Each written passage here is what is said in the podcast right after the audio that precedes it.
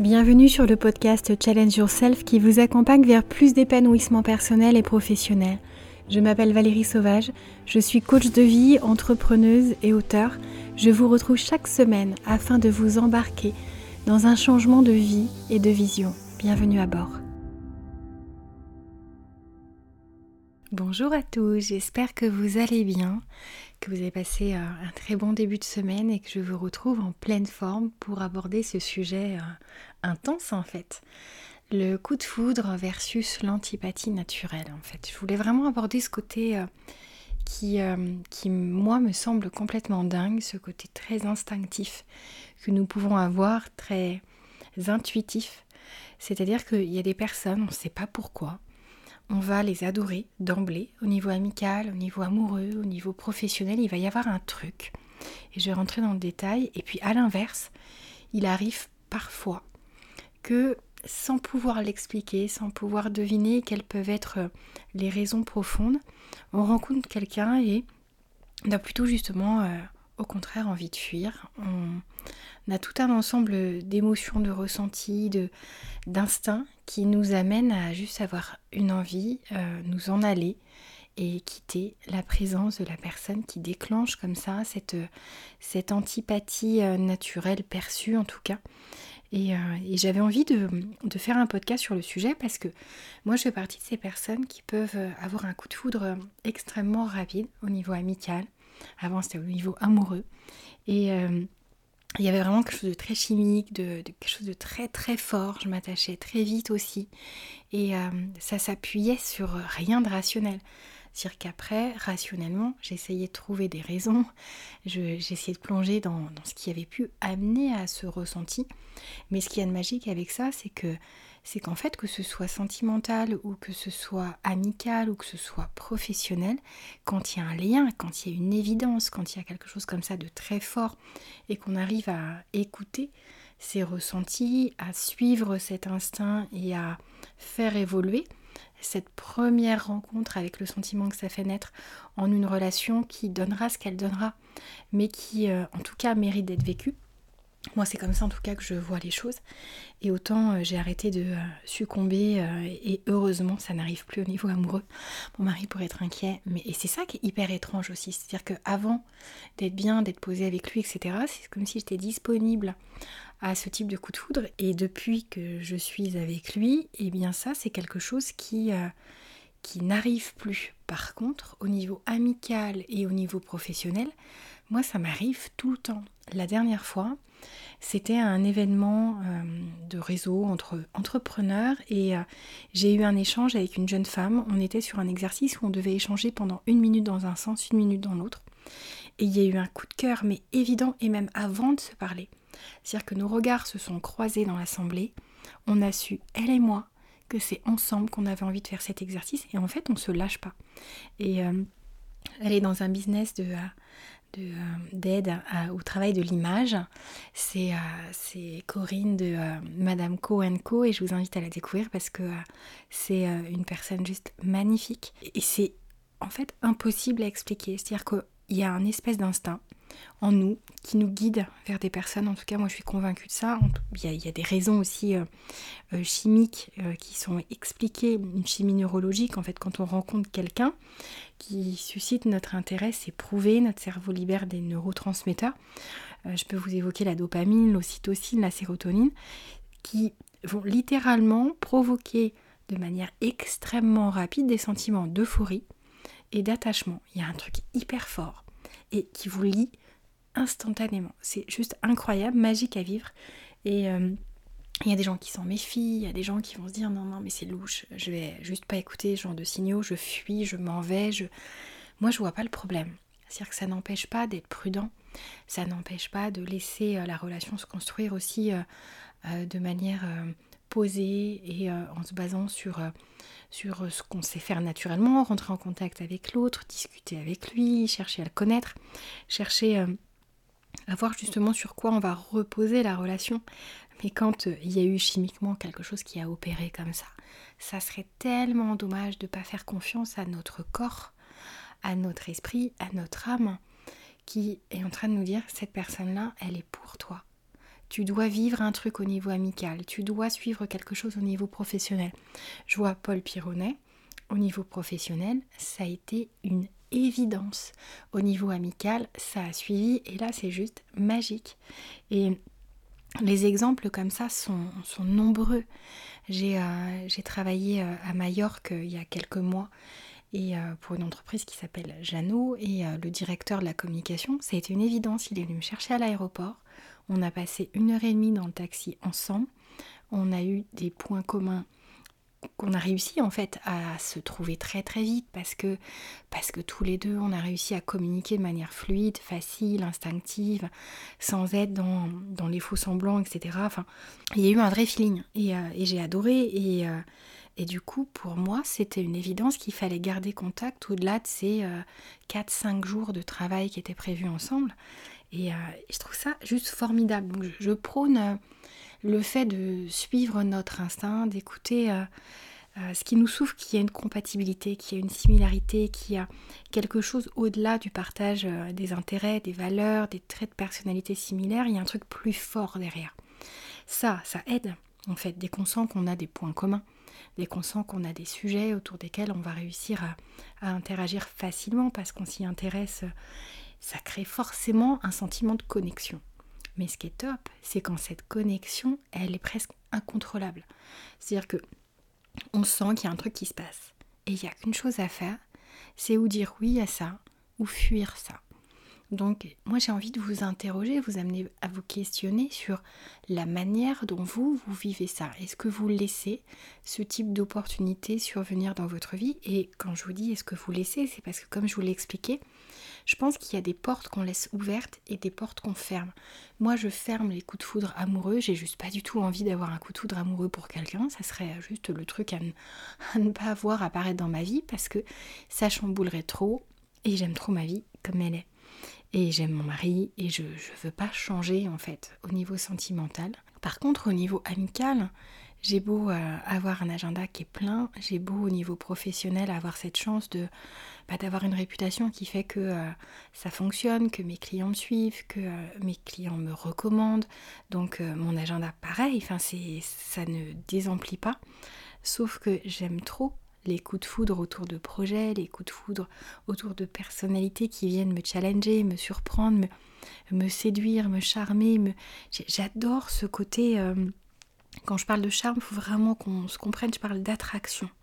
Je parle pas d'attraction physique, je parle pas d'attraction sexuelle, je parle d'attraction évidente, de connexion, un truc à faire ensemble. Et euh, c'est une évidence que le côté physique joue. C'est-à-dire qu'il y a des gens, on est attiré physiquement par eux, il y a un truc qui s'explique pas. Et encore une fois, c'est pas sentimental, c'est pas sexuel, c'est même au niveau amical ou professionnel, je crois que le physique va jouer. C'est-à-dire qu'il y a des choses qui vont nous attirer. Il y a des caractéristiques physiques, euh, comportementales qui vont nous attirer, qui vont nous parler, qui vont résonner en nous. Et à contrario, il y a des choses où ça va nous repousser. C'est des fois hyper instinctif, on ne sait pas l'expliquer. Mais ça arrive. Et pourquoi je, je vous parle de euh, coup de foudre versus euh, rejet immédiat? Parce que, parce que je trouve que les deux sont extrêmement puissants, extrêmement violents aussi parfois. Euh, et, surprenant. Donc même si ça peut s'expliquer chimiquement, ce côté attirance intense, du fait aussi de la compatibilité, des similarités, de l'attraction physique, l'inverse me surprend toujours. C'est-à-dire que ça vous est peut-être déjà arrivé de voir dans le regard de l'autre qu'il y a un truc qui lui plaît pas en vous. Un truc qui fait que il, elle, a juste pas envie que vous soyez là. Euh, et, moi, ça, ça m'est arrivé, ça m'arrive en ce moment en fait au niveau du travail. Il y a une coach avec qui je travaille. Je l'ai vue le premier jour, c'est-à-dire qu'on nous a présenté. Elle était en train de préparer du matériel pour une de ses interventions. Elle a développé un talent juste incroyable pour faire comme si elle ne me voyait pas.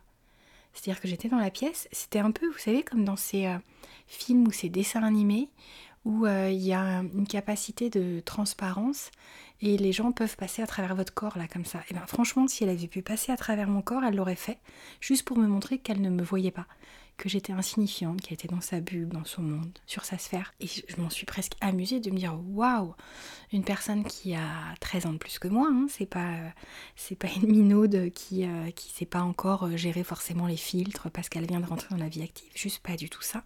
Mais il y a un truc en moi qui a fait qu'elle n'avait pas envie du tout d'être en contact. Alors forcément, on peut supposer, on peut se faire un, milliard de scénarios possibles. Moi, je rentre pas dans ce genre de choses parce que je suis pas dans sa tête, parce que c'est pas quelque chose qui me fait du bien, parce que euh, autant euh, je m'en affecte pas, autant c'est quand même pas un truc qui me réjouit. On a plutôt envie euh, que les gens se sentent bien avec nous, qu'ils ont qu'ils aient envie d'interagir. On va pas forcer les gens, mais là, de manière clairement visible, palpable, Dès le départ, j'ai vu qu'elle ne pouvait pas me sentir. Je n'avais pas ouvert la bouche autrement que pour lui dire bonjour. Ce que j'ai fait avec amabilité et politesse, je, n'ai rien, en tout cas consciemment, déclenché qui puisse provoquer ce type de réaction. Pourtant, ça s'est passé. Alors comment est-ce qu'on peut euh, ressentir euh, ce sentiment de d'antipathie? Sentir que la personne face à nous, on n'a pas du tout envie de se connecter avec elle. Que euh, dès le premier regard, en fait, il y a des choses qui font que on a une réponse de rejet, on veut repousser l'autre, on veut la mettre à distance, on veut le mettre à distance. Donc déjà, il y a un côté intuition. Je suis convaincue que des fois, c'est, un service nous rendre que de sentir que l'autre est pas bon pour nous. Donc là, je vois pas en quoi j'étais pas bonne pour elle, mais euh, peut-être qu'elle, elle a senti un truc. Peut-être euh, que ça lui a rappelé aussi des expériences passées et que ça a fait écho à quelque chose qu'elle a déjà vécu. Je ressemble peut-être à quelqu'un avec qui elle a eu une expérience euh, douloureuse euh, qu'elle n'a pas appréciée, qui l'a mise en péril et que je partage ses traits en commun avec cette personne de son histoire. En tout cas, sans le savoir, il y a forcément un truc. Elle a pu sentir quelque chose, percevoir quelque chose dans mon langage corporel qu'elle euh, qu'elle peut-être même pas su expliquer, ou alors elle a peut-être un fonctionnement de, jalousie hyper développé à l'égard des femmes. Vous savez qu'entre femmes, il y a quand même une rivalité. Et ce qui est intéressant, c'est que mon mari, on en parlait il y a pas longtemps, il m'expliquait que qu'entre hommes, euh, il y a aussi quelque chose de très particulier dont on parle assez peu. C'est ce côté euh, développement. Euh, alors, je sais pas, messieurs, je serais ravie d'avoir vos avis parce que j'en ai pas parlé avec quelqu'un d'autre que lui. Donc vraiment vos retours. Euh, vous savez que chaque semaine je, poste un article sur mon blog Challenge Yourself et donc c'est l'occasion en commentaire sous l'article de venir me dire ce que vous pensez là de ce que je vais évoquer. Mais lui m'expliquait qu'en fait en tant qu'homme, quand euh, un homme rencontre un autre homme, il y a de manière hyper instinctive un espèce d'instinct de mec, de macho, qui est là en train d'essayer de prendre sa place. Et il dit c'est d'autant plus vrai quand on est avec sa femme, avec sa compagne, avec sa copine, où en fait des fois certains hommes vont avoir des regards euh, qui vraiment vont aller challenger, vont aller tester, vont aller montrer, euh, tu sais quoi, ta femme, je peux te la piquer quand tu le veux. Et, euh, lui n'est pas parano. Hein. Et je lui ai dit, non, t'es sûr, t'es pas parano? Et il me dit, non, non, mais je te jure, en fait, faut toujours montrer qu'on est fort, qu'on est là, qu'on est présent, à la fois pour une question de sécurité, parce qu'on a envie de protéger celles qu'on aime ou les nos enfants quand ils sont là, et à la fois aussi pour une question de, euh, pas de couple à faire durer euh, parce qu'un homme n'a pas du tout envie d'être vu comme celui qui abandonne au premier venu, à celui qui se manifeste et qui manifeste son intérêt pour sa compagne, et eh bien lui l'abandonner. Donc il y a vraiment un rapport aussi entre hommes, moi dont je n'avais pas connaissance, conscience non plus, euh, qui existe. Donc c'est pas qu'un rapport entre femmes, on parle de la jalousie naturelle de femme à femme, qui est loin d'être une généralité. Ça, je sais pas vous. moi, en tout cas, une belle femme, je vais pas dire à toutes les belles femmes que je les trouve belles. Déjà, je veux installer un terrain où la, femme comprend qu'il n'y a pas de, quiproquo et que c'est pas un intérêt euh, sexuel ou sentimental. Mais, euh, mais une belle femme, moi, je, l'admire. Je trouve ça merveilleux, une belle femme. Tout comme un homme, je trouve ça très beau quand il est beau. Je ne vais pas avoir euh, un rapport en fait différent à l'égard de la beauté, qu'elle soit féminine ou masculine. Quelqu'un qui est beau, il est beau, point. Alors, on a chacun nos critères. Mais euh, je vais plutôt euh, m'inspirer de la manière dont elle est habillée, coiffée, la manière dont elle bouge. Enfin, c'est, je trouve ça plutôt euh, captivant source d'envie et de jalousie. C'est euh, quelque chose qui peut, je pense, euh, nous tirer vers le haut. Moi, je, il n'y a pas très longtemps, j'ai arrêté une jeune femme sur un parking en lui disant que sa coiffure et sa couleur de cheveux étaient juste top. Et je lui ai demandé qui était son coiffeur. Et, euh, voilà, enfin, c'était une forme de compliment. On a échangé trois minutes. Je suis pas, j'aurais pu en fait opter pour, le côté, je rentre dans ma voiture et je me dis ah c'est pas normal, elle a une couleur de cheveux qui est juste top et moi c'est pas aussi bien. En fait, ce genre de truc, d'une, j'ai jamais fait ça, j'ai jamais ressenti ça. Euh, je vais pas dire que j'ai jamais trouvé euh, des femmes euh, qui n'étaient pas, que j'avais pas l'impression de positionner au-dessus de moi. Ça, on l'a toutes faites, je pense. Mais ça, le but, c'était pas, en tout cas, depuis des années, je ne le vis plus mal. Alors avant, autant vous dire que jusqu'à mes 20, 23, 24, 25 ans, c'est pas que j'étais en rivalité permanente, mais j'avais toujours l'impression d'être moins bien, d'être moins belle, d'être moins ceci, d'être moins cela. Enfin, j'étais complètement euh, étouffée sous les complexes. Et, euh, et j'avais juste pas le cran, le courage, et j'étais pas prête, pas mûre à ça, euh, parce que j'avais pas travaillé ce qu'il fallait. J'allais pas avoir une femme en lui disant que qu'elle était belle et que, vraiment je trouvais que qu'elle savait s'habiller, qu'elle savait se mettre en valeur, etc. Je n'étais pas capable de ça. Et je suis ravie maintenant, je suis à la fois très fière, très libre de pouvoir faire ça, parce que ça ouvre euh, toutes les portes, de pouvoir dire les choses, de pouvoir dire les choses qu'on admire, de pouvoir apprécier et accueillir les personnes qui sont radieuses, qui sont souriantes, qui... Je pense que de toute façon, il faut se libérer de cet esprit de compétition parce qu'il y aura toujours quelqu'un de plus beau, toujours quelqu'un de plus belle, de, plus brillant, de plus intelligent. Et si euh, on est sans arrêt dans la comparaison, si on a toujours l'impression de devoir être au top, de devoir être le numéro un, bah forcément, on va entretenir plus facilement un développement de ce rapport de jalousie, d'envie malsain, là où à la base, euh, la jalousie, on, peut l'expliquer plein de manières. Ça fait partie des sentiments qui sont difficiles à gérer, difficiles à doser. Mais pour autant, faut pas les laisser gagner.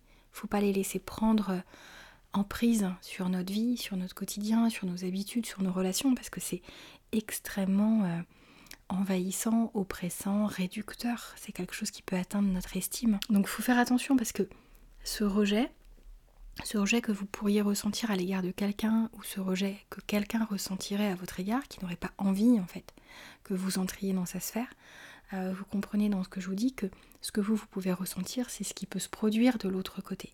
C'est-à-dire qu'il y a peut-être quelqu'un qui a une intuition selon laquelle euh, vous représentez une menace et donc cette personne ne veut pas de vous. Sauf que la personne, elle peut se tromper, elle fait ça, elle perçoit ça en fait à travers ses filtres, à travers... Euh, tout ce qu'elle imagine, tout ce qu'elle ressent à travers son histoire, à travers son vécu, à travers ce que vous incarnez, ce que vous représentez. Des fois, pour un homme, toutes les femmes représentent une menace, tout comme le contraire est aussi possible. Pour des femmes, tous les hommes représentent une menace. Les jeunes, euh, les blondes, euh, les personnes plutôt enrobées. En fait, on a tous des préjugés, tous des filtres, des stéréotypes qui peuvent nous amener à juger rapidement, trop rapidement les gens. Et des fois, ça nous rend service parce que ça nous envoie des signaux qui nous protègent. Et d'autres fois, en fait, on se trompe. On se trompe complètement. Et ce qui est important, c'est de se dire j'ai conscience là de ce qui est en train de se passer. J'ai conscience que j'ai en fait une espèce d'antipathie à l'égard de cette personne sans pouvoir l'expliquer, qui est en train d'émerger. Donc, j'ai retenu, peut-être que c'est un service me rendre que de ressentir ça, mais peut-être que je me trompe complètement, donc je vais peut-être chercher à, à connaître un peu plus, à découvrir la personne, à, voir s'il n'y a pas des points communs, s'il n'y a pas des choses qui font que je sais pas pourquoi je me suis arrêtée à une impression première négative alors qu'en fait c'est pas du tout le cas. Et je pense que si vous cherchez il y a peut-être des gens avec qui vous ne vous êtes pas du tout entendu dès le départ. Et puis après ça a fonctionné. Et d'autres fois il y a des personnes avec qui vous ne vous êtes pas du tout entendu puis vous vous êtes entendu puis la relation elle a vrillé. Il y a un truc qui s'est passé et vous vous dit mais en fait j'aurais dû écouter mon premier instinct. Bah, ça arrive aussi. Donc c'est important de, rester vigilant, de s'adapter, de, de s'ouvrir en fait, comme je vous expliquais, d'ouvrir des portes, de savoir les fermer aussi quand votre instinct il vous souffle un truc tellement fort que des fois faut même pas chercher à comprendre. Vous écoutez votre instinct, sauf que quand ça se reproduit trop souvent, quand toutes les femmes, quand tous les jeunes, quand toutes les blondes vont faire naître en vous un sentiment d'antipathie, il y a un moment, il faut quand même se poser des questions et dire non mais attends, là j'ai peut-être un truc à travailler, j'ai peut-être un sentiment d'insécurité euh, qui se réveille en fait, qui est activé par toutes les personnes qui ont ce type de caractéristiques, ce type de traits de personnalité. Et euh, le problème, c'est pas elle, c'est moi. C'est ce que j'ai à travailler au sujet de, bah, de ce que je vois, de ce que je constate, de ce que je ressens. Parce que sinon, ça va continuer, sinon vous allez trouver toujours des excuses pour justifier ce ressenti, cette émotion, ce, qui n'est pas confortable, ce qui n'est pas agréable, et que vous pouvez complètement, euh, enfin dont vous pouvez imbiber la relation si c'est une personne avec qui vous êtes forcé à travailler, peut-être dans un contexte où, euh, où on vous impose un partenaire ou un client.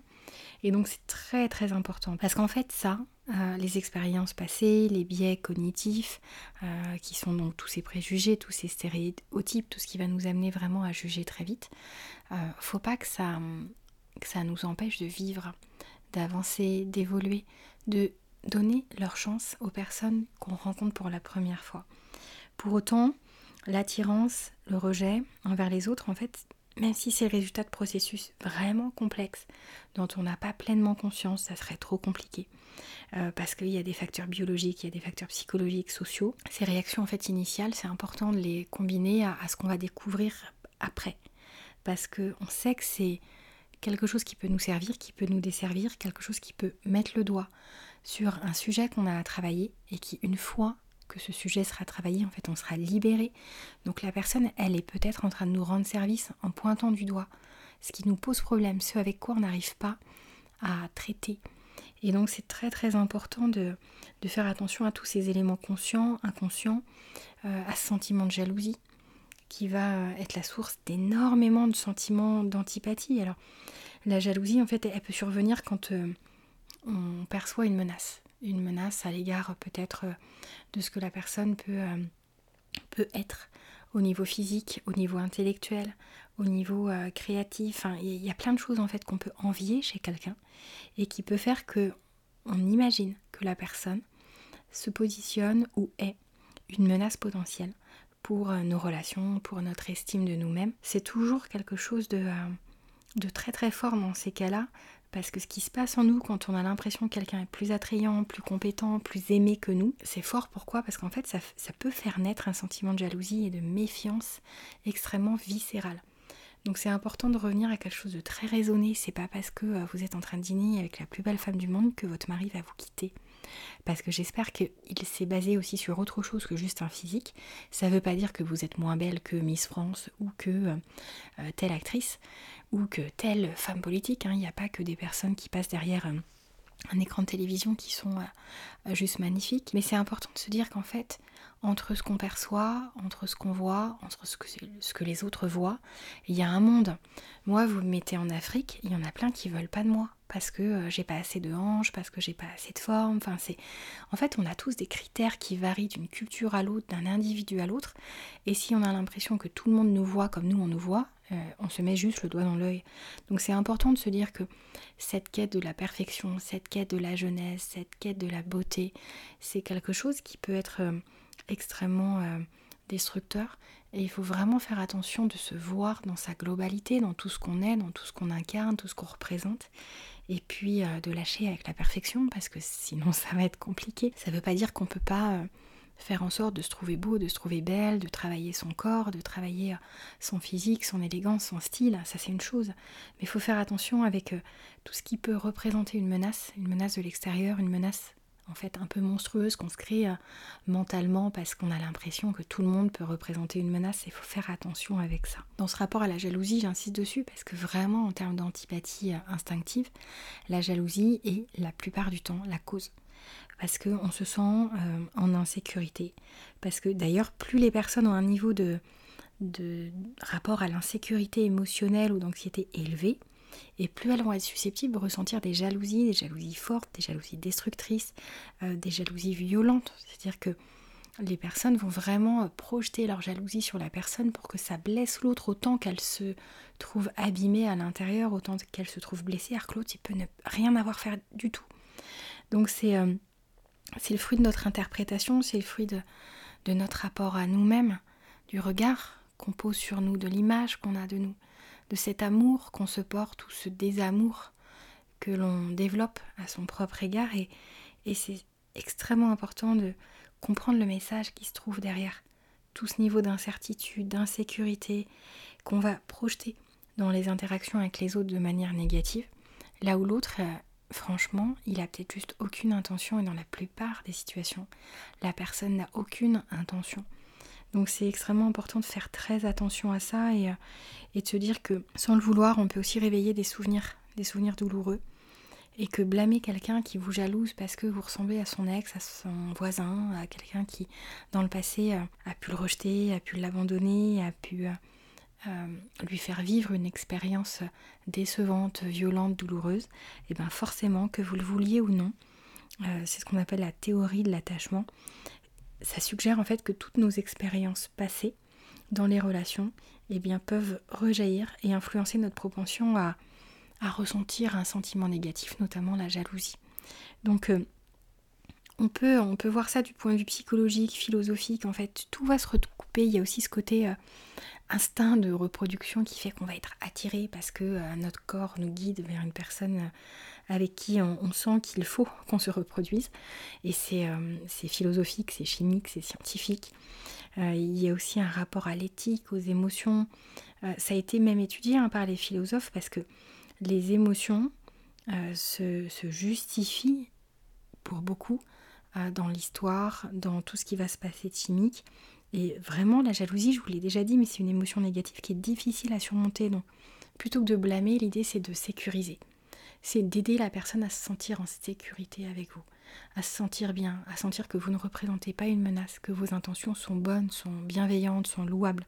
C'est extrêmement important parce que si vous les surmontez, notamment euh, un rapport antipathique qui naît instinctivement ou chez l'autre ou chez vous à l'égard d'une autre personne, ça va être important d'essayer de revenir à, ce sentiment pour soi de sécurité, d'estime de soi, de, euh, relations constructives, et puis d'aller euh, insuffler ça dans l'esprit, dans le cœur de l'autre, si vous voulez que ça fonctionne, si vous avez besoin de dépasser ça.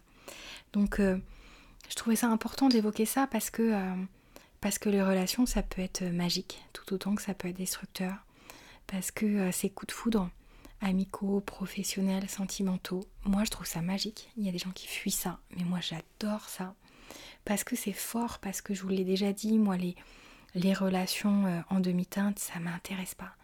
Parce que je cherche quelque chose de fort, parce que je suis prête à quelque chose de fort, parce que si c'est décevant, je suis prête à encaisser ça. Mais du coup, je sais que si c'est positif, ça va être vraiment positif. Ça va pas être dans la demi-mesure, ça va pas être sur le fil. Ça va être juste très top ou très décevant. Mais même si c'est très décevant, le très top qu'il y aurait eu avant valait la peine d'aller vers ça. C'est un peu comme toutes les histoires d'amour très fortes. Est-ce que vous aimeriez les effacer? Est-ce que vous aimeriez ne les avoir jamais vécues pour éviter de souffrir? Ou est-ce que vous n'êtes pas prêt à souffrir un moment pour toute la beauté de ce que ça vous a fait ressentir et tout ce avec quoi il faut repartir? Alors je sais que c'est pas facile. Hein. Euh, moi aussi j'ai eu des peines de cœur, moi aussi j'ai pleuré, moi aussi je me suis accrochée euh, à certains hommes et ça a été douloureux. Mais à aucun moment, même si sur le coup on peut se dire j'aurais aimé jamais ressentir ça, après coup faut se dire que c'est juste euh, une période bénie. Alors pas le moment où on pleure, hein. mais ça nous permet aussi de gagner en force intérieure, de se découvrir, de d'aller expliquer notre fonctionnement, notre attirance. c'est alors bon, moi je suis une passionnée hein, du fonctionnement de l'humain, je pense que vous l'aurez compris, mais je suis une passionnée d'amour. J'étais en fait euh, amoureuse du sentiment amoureux et j'allais presque coller des histoires dessus. Je prenais presque des personnes en me disant oh, ce serait trop top que je sois amoureuse d'elle parce que j'aimais tellement être amoureuse. Et maintenant j'ai réussi à transformer ça, à à transposer dans d'autres relations que des relations amoureuses ce côté-là. Et, euh, et, je peux vous assurer que c'est juste magique et que je ne peux que vous le recommander. Et forcément, il faut se renforcer l'intérieur. Il faut être résilient, il faut être fort, il faut travailler sa confiance en soi, son estime de soi, son amour de soi, son image de soi. Il faut pas se dire mince, ça fait quand même trop de boulot. C'est juste hyper jouable. Moi, c'est quelque chose que j'ai appris à faire. J'ai suivi énormément de, de différentes méthodologies.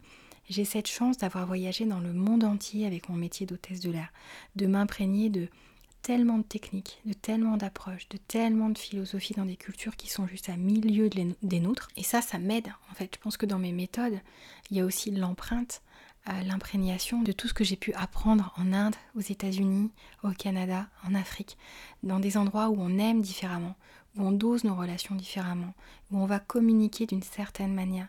Et je l'ai fait fusionner avec ce qui avec ce qui collait pour moi, avec ce qui colle en France, avec ce qui colle avec les gens qui nous ressemblent, avec ce qui colle avec les gens qui nous ressemblent juste pas du tout. Et quand vous suivez un programme avec moi, quand euh, par exemple vous êtes dans le programme de l'ombre à la lumière, je vous amène tout ça, je vous amène ce que j'ai appris en 20 ans pour que vous ayez une transformation en 4 mois. Donc c'est... Euh, il y en a qui me disent mais en fait euh, cet avant-après il est juste incroyable, c'est magique, c'est pas magique, c'est le fruit de beaucoup beaucoup beaucoup de travail, de beaucoup d'appropriation, de beaucoup de réappropriation avant de vous le transposer. Parce que cette magie, parce que quand on arrive à se laisser guider par euh, le cœur, parce qu'on se sent suffisamment forte pour réussir à faire face. Et ça veut pas dire que je suis jamais affectée par rien. Ça veut dire que je suis capable de m'en remettre, je suis capable de rebondir, je suis capable d'en garder quelque chose de positif à chaque fois. Et c'est pas pour autant que, par exemple, cette personne avec qui je suis obligée de travailler et qui ressent de l'antipathie à mon égard et qui essaye même de me nuire au niveau professionnel. Et donc ça va m'amener, je pense, à, à chercher. Euh, un, autre gros client parce que c'est l'un de mes plus gros clients chez qui ça se passe. Euh, et, je trouve ça dommage. Mais en fait, moi, j'ai pas envie de passer mon temps, perdre mon énergie, si la personne en face, elle a juste pas envie de faire un effort et de comprendre que je suis pas une menace pour elle, que je peux lui apporter bien plus que ce qu'elle pense que je peux lui prendre. Et euh, il y a des gens qui sont à même de comprendre ça, d'autres non. Et, euh, si je vous parle aussi des exemples personnels ou, ou la transformation qui a pu opérer ou ce qui a pu être vécu par certains de mes clients je ne cite jamais ou, euh, toujours de manière à, préserver euh, leur, euh, leur intimité, eh bien c'est pour que ça fasse écho en vous et que vous vous rendiez compte aussi que en fait, même quand on est fort, même quand on a travaillé, il y a des fois il y a des choses qui nous affectent et heureusement. Si je vous disais que j'ai plus d'émotions, je serais juste devenue une psychopathe, ça serait très inquiétant. Je vous dirais surtout fuyez-moi, ne me rejoignez pas sur euh, mes programmes parce que je représente une menace. Non, en fait, j'ai des émotions, j'ai plein d'émotions, plein de sentiments, plein de je, je vis, je vibre tout ça, j'essaye de transmettre tout ce positif. Et puis j'essaye vraiment de, transformer quand c'est négatif euh, au plus vite pour pas imprégner les gens qui sont autour de moi, pour vous accueillir au cabinet en étant capable de, faire preuve d'empathie de vous aider au mieux sans être noyé dans mes émotions quand vous me parlez de l'étape que vous êtes en train de franchir, parce que c'est en restant maîtresse de mes émotions que je vous aide au mieux. Donc, euh, donc voilà, c'était un, podcast sur un sujet euh, peut-être pas aussi carré que d'habitude, mais... J'espère qu'il vous aura plu. Si c'est le cas, s'il vous plaît, dites-le moi, ne partez pas avant de me le dire. Prenez 30 euh, secondes pour aller poser une note sur ce podcast, sur la plateforme sur laquelle vous êtes en train de l'écouter. Et si vous pensez que ça peut aider quelqu'un, quelqu'un qui, euh, qui des fois est en proie à la jalousie ou qui a du mal à se faire confiance ou qui comprend pas pourquoi il ou elle est rejeté, abandonné ou pas forcément aimé facilement, je vous invite vraiment à lui partager ce podcast. Et surtout, on se retrouve comme chaque semaine en commentaire sous l'article qui est relié à ce podcast que vous trouvez sur le blog challengeyourself.fr. Je vous embrasse très très fort, je vous souhaite de profiter au mieux de cette fin de semaine. Prenez soin de vous et à très vite.